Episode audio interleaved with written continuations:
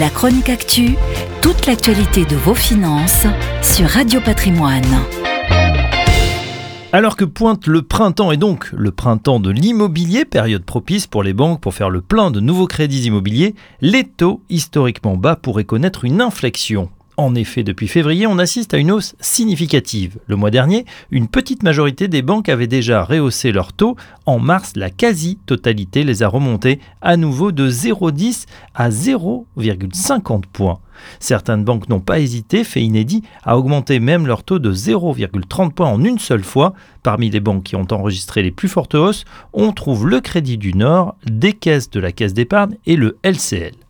Alors pourquoi ces taux d'emprunt grimpent-ils?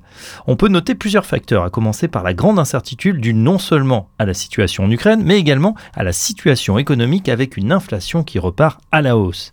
Ensuite, les établissements de crédit anticipent une hausse des défauts de paiement.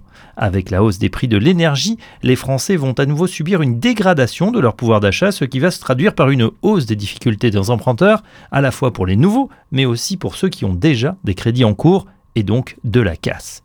Les banques font également face à une hausse des taux de refinancement. En clair, pour financer les crédits immobiliers des particuliers, les banques achètent l'argent plus cher sur les marchés ou se le prêtent entre elles à des prix plus élevés et afin de ne pas pénaliser leurs marges, elles répercutent ensuite ces coûts sur les emprunteurs.